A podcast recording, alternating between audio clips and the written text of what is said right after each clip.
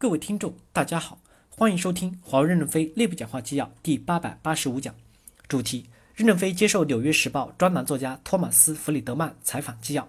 本文刊发于二零一九年九月九日。接上文，记者提问：我发现一个很有意思的事情，历史上从来没有见过像华为这样一家公司，大家对它有如此强烈而又有矛盾的感觉。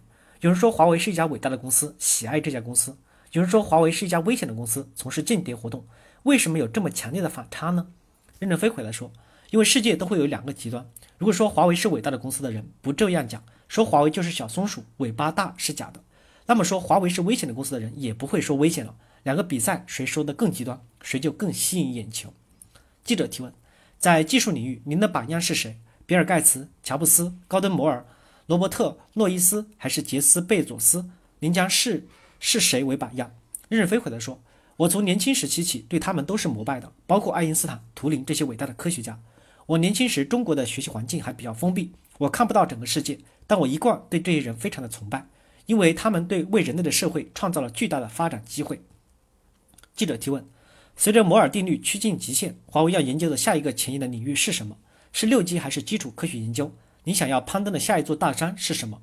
任正非回答说：人工智能。记者提问：您能解释？具体解释一下吗？为什么人工智能是华为要攀登的下一座大山？华为会怎么做？任正非回答说：“我们是建设支撑人工智能的平台。”记者问：“您说的平台是软件平台吗？”任正非回答说：“硬件和软件平台。我们的升腾 AI 集群一千零二十四节点九月十八日发布，这是日目前全世界最大最快的人工智能平台。我们不是自己来做人工智能的各种应用功能，我们是提供了一个平台来使能全社会的 AI。”记者提问。现在有没有华为的竞争对手也在做同样的快速 AI 引擎？华为在这个领域是后来者赶上还是引领者？记者提问：Google、英伟达都能做同样的事情，只是我们目前做得更好。记者提问：非常强有力的 AI 引擎，未来十年将来带来什么样的影响？社会将会发生什么样的变化？记者提问：我们的生产线可以二十秒下线一部高性能手机，生产线上基本上不需要人工。如果你有时间，可以去参观一下。记者提问。未来呢？是不是两秒就产生一部手机出来？